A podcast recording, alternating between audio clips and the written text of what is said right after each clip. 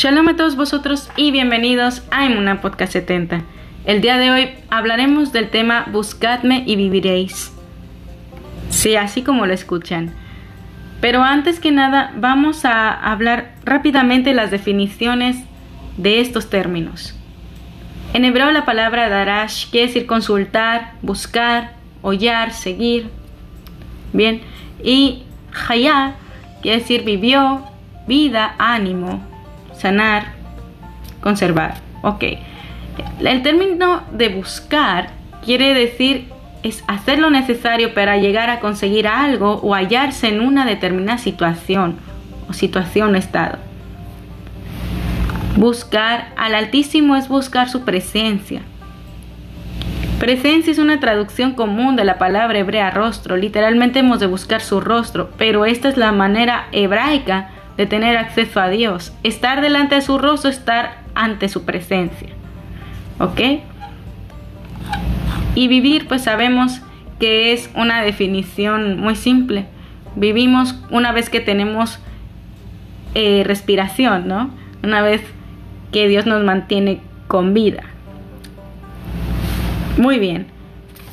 Vamos a hablar del libro de Isaías, Yeshaya, capítulo 51. Quiero que entendáis esto lo más claro posible. Dijo Dios a Isaías, escuchadme, vosotros que vais en pos de la justicia, Sedaka, vosotros que buscáis al Eterno. Aquí en este paso, ¿qué es lo que está diciendo? ¿A quién Dios está refiriendo? En pos de la justicia, que buscan a Adonai, ¿ok? Fíjate lo que dice, mirad a la roca donde fuisteis cortado, y a la cantera donde habéis sido sacados Mirad a Abraham, vuestro padre, y a Sara, que os dio a luz. Oigan, está hablando de los hijos de Isaac. Porque aquí estamos hablando que Dios habla de mirad a Abraham, nuestro patriarca, vuestro padre, y Sara, que os dio a luz. Aquí el profeta está siendo específico. Está hablando de los hijos de Israel. Somos hijos de Isaac, de Abraham, Jacob. Pues cuando era uno solo, le llamé, le bendije y le multipliqué. Porque el Eterno ha consolado a Sión, ha consolado a todos sus desiertos y los ha hecho como el jardín del Eterno. Regocijo y alegría se hallarán en ellos, alabanza y rumor de cántico. Atiéndeme, oh pueblo mío, Obviamente está hablándole a nuestro pueblo Israel, a la casa de Israel, esto específicamente. Dios no tiene otro pueblo escogido, solo Israel. Entonces, y presta oídos, oh nación mía. Los hijos de Israel, más allá de estar en un terreno, somos personas, somos una nación. Porque de mí saldrá la instrucción, y mi derecho será de pronto como luz de los pueblos. Cercana está mi favor, mi salvación ha salido y mis brazos juzgarán a los pueblos. Las islas me esperarán y mi brazo confiarán. Hasta tus ojos a los cielos. Mira la tierra ahí abajo, porque los cielos se desvanecerán como humo, la tierra se gastará como un vestido, y los que viven en ella morirán de igual manera. Pero mi salvación será para siempre y mi justicia no será abolida. Escuchad, vosotros que conocéis la justicia, pueblo en cuyo corazón está mi ley. Ahora, quiero en este paso aclarar algo. Dios está hablando a, a personas que guardan su ley, que es su ley. Cuando habla ley, la ley de Moshe Beino, la ley de Moisés que Dios le dio a nuestro pueblo Israel. Habla de la Torah. ¿Sí? ¿Qué es la Torah? Desde el libro de Génesis hasta el libro de Barim, de Autonomio, es la Torah. ¿Ok? Esa es la ley de Dios, donde habla básicamente cómo se debe comer, los alimentos que podemos comer, donde se habla también de la manera que debemos de vestir de un solo hilo, la manera que debemos sembrar, sin, ¿verdad? La manera que que debemos ser en total. O sea, Dios está dando instrucciones. La Torah también habla de castigos y da instrucciones. Entonces, quien conoce esa ley sabe que va a vivir justamente en la vida. No temáis el vituperio de los hombres, ni os acobardéis por sus ultrajes, porque los comerá la polilla como si fueran un vestido y el gusano los comerá como la lana. Pero mi justicia sedaca será, será para siempre, y mi salvación existirá por todas las generaciones. Entonces, vamos también al pasuk del capítulo 55 de Yeshayad Isaías, capítulo 55. Porque aquí también te, hay una linda enseñanza, ¿vale? Entonces pasemos al capítulo 55 de Yeshayá de Isaías para que veáis.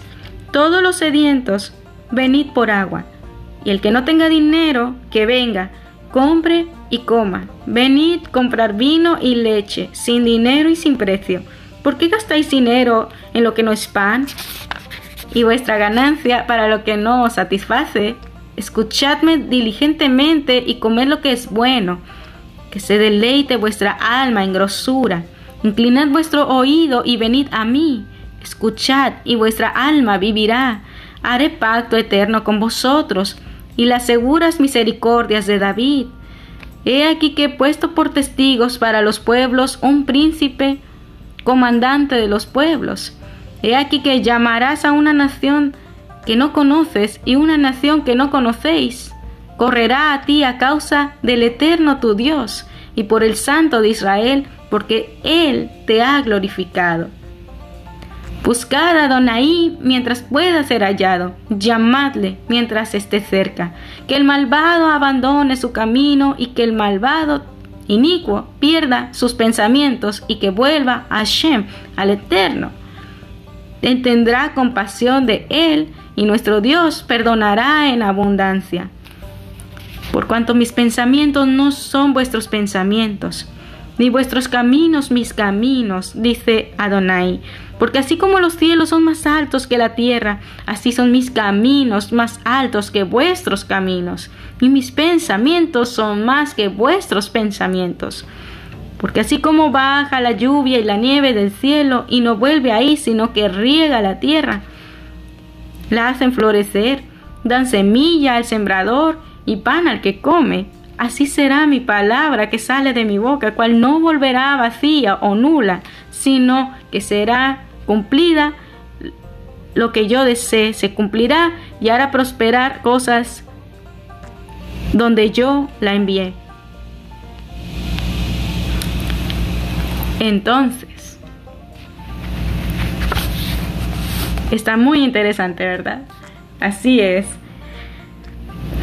Pero volvemos al, asunto. Habla mucho de los justos. Un justo es aquel que guarda los preceptos de Hashem. Un justo es aquel que guarda la Torah. Eh, tú dirás, oye, ¿no es un justo una persona que, se, que es un juez, un abogado o un policía, un investigador? Ah, sí, aparentemente sí. Pero la tristeza que me da de todas esas personas, que muchos se dejan corromper tras el soborno. La misma Torah prohíbe el soborno. Entonces, ah, hay muchos pasos de la Torah que son justos, pero que la gente en la vida real no practica, no les importa. Y eso es para condenarse, ¿verdad? Entonces, es muy interesante. Quiero que, que, escuchen lo que dice Yeshaya también, Isaías en el capítulo 59, que es fascinante. Ante todo, una persona justa ante los ojos de Dios es aquella que es fiel en todo momento en sus mandamientos, pero que aparte hace tefila. Quiero dar un ejemplo de esto y lo he dado en dos lo voy a dar quizá dos programas más este ejemplo y uno de los ejemplos de fidelidad y una persona justa de verdad es como Daniel. Daniel era un hombre que desde que fue llevado cautivo a Babilonia fue básicamente fiel a Dios en todo. Él no quiso contaminarse con la comida del rey porque él conocía la Torá. La Torá nos prohíbe comer ciertos alimentos impuros, como puedes ver en Levíticos 11 y como puedes ver en Deuteronomio 13. Entonces tú puedes ver en la Torá que está prohibido ciertos alimentos y Daniel puso eso en práctica incluso cuando él estaba cautivo. ¿Ok? Entonces, bueno, atención porque estas cosas son fascinantes para aquel que lo quiera agarrar. ¿Ok?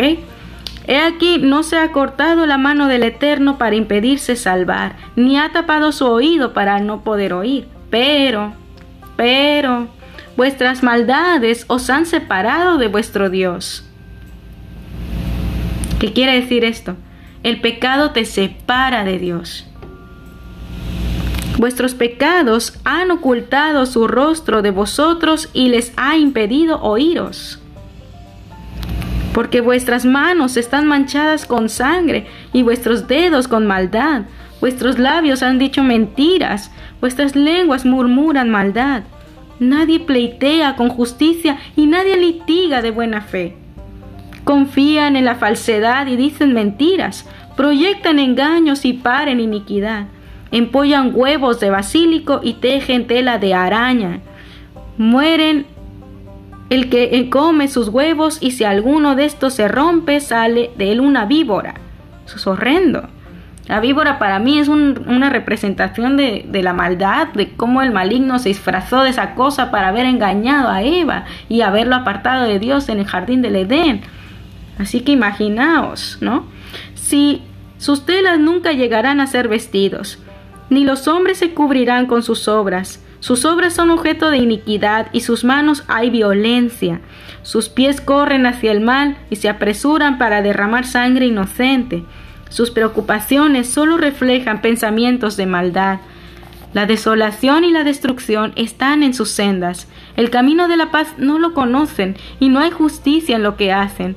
Se han hecho senderos desviados. Quien quiera que haya vaya por ahí no conocerá la paz. Por tanto, la justicia está lejos de nosotros, tampoco la rectitud nos toca. Buscamos la luz, pero andamos en la penumbra, en la oscuridad. Tanteamos contra la pared como los ciegos, lo hacemos como si no tuviéramos ojos. Tropezamos al mediodía como al anochecer. Estamos en lugares oscuros como los muertos. Gruñimos como osos y gemimos con tristeza como las palomas. Buscamos la justicia, pero no la hay. La salvación está lejana para nosotros por cuanto nuestros pecados se han multiplicado delante de ti y nuestras transgresiones dan testimonio contra nosotros, porque están presentes con nosotros.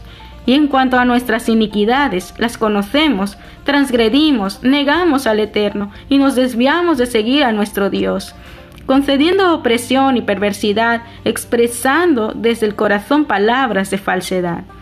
La justicia se ha vuelto hacia atrás, la rectitud se ha alejado mucho, la buena fe ha tropezado en el lugar amplio y la probidad no puede entrar. Falta la verdad y el que se aparta del mal se convierte en presa. Adonai lo vio y le desagradó de que no hubiera justicia. Vio que no había hombre y se asombró que no hubiera quien pusiera de por medio. Por lo tanto, su propio brazo le trajo salvación y le sostuvo su rectitud.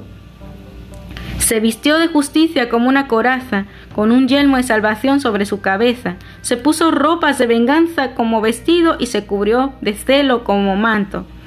Según el mérito de ellos, así le pagará, irá a sus adversarios, represará a sus enemigos, y las islas dará retribución. Así temerán el nombre de Adonai o del Eterno desde el occidente. ¡Wow! Y conocerán su gloria desde el sol naciente, porque vendrá la aflicción como una inundación, empujada por el aliento del Eterno. Vendrá un redentor a Sión para los que se vuelven de la transgresión de Jacob, dice el Eterno. En cuanto a mí, este es mi pacto, que pues que he puesto en tu boca no se apartarán de tu boca ni de la boca de tus primogenitura, ni de la boca de tus descendientes, dice el Eterno, desde ahora y para siempre. Este último paso, gente, está hablándole a Isaías, al profeta que está hablando todo esto. Dios le está diciendo que las palabras que él está dando no se apartarán de su boca ni de la boca de su primogenitura, ni de sus hijos, ni de sus hijos para siempre. O sea, Dios le agrada a la gente obediente, le, le, le place hablar a Dios a través de quien Él escoge y elige. Ok, ahora vamos al capítulo 65 de Yeshaya de Isaías, porque algo interesante también está aquí. Me puse a disposición de los que no preguntaban por mí. Me acerqué a quienes no me buscaban. ¿Qué dijo? Me acerqué a quienes no me buscaban. Y dije, he aquí, héame aquí, a una nación que no era llamada por mi nombre. Espera, espera, ¿qué? Y tú dirás, ¿por qué? ¿Por qué Dios se dio a conocer a una nación que no era Israel? ¿Por qué Dios tendría que, verdad, tendría que tomar esa decisión de, de, escoger otra gente? Mm. Ahorita te voy a explicar por qué. He extendido mis manos a un pueblo rebelde que anda en un camino que no es bueno tras su propio pensamiento, un pueblo que me provoca continuamente ante mi rostro, un pueblo que sacrifica en huertos y quema incienso sobre ladrillos, que se sienta entre las tumbas y se aloja en las bóvedas, que come carne de puerco y cuece cosas abominables en sus ollas. Un pueblo que dice, quédate ahí y no te acerques porque soy más santo que tú. Son humos en mi nariz, un fuego que arde todo el día. He aquí que está escrito ante mí, no guardaré silencio, sino que les retribuiré por lo que hacen, les pagaré en su seno, por todas sus maldades, juntamente con las iniquidades de sus padres, dice el Eterno, porque han ofrecido sacrificios en las montañas y me han blasfemado sobre las colinas, les mediré lo que les he de pagar en su seno. Entonces, es muy interesante, ¿no? Es fascinante las profecías de, de Yeshaya, de Isaías. Pero ahora vamos a ver lo que dice Jeremías.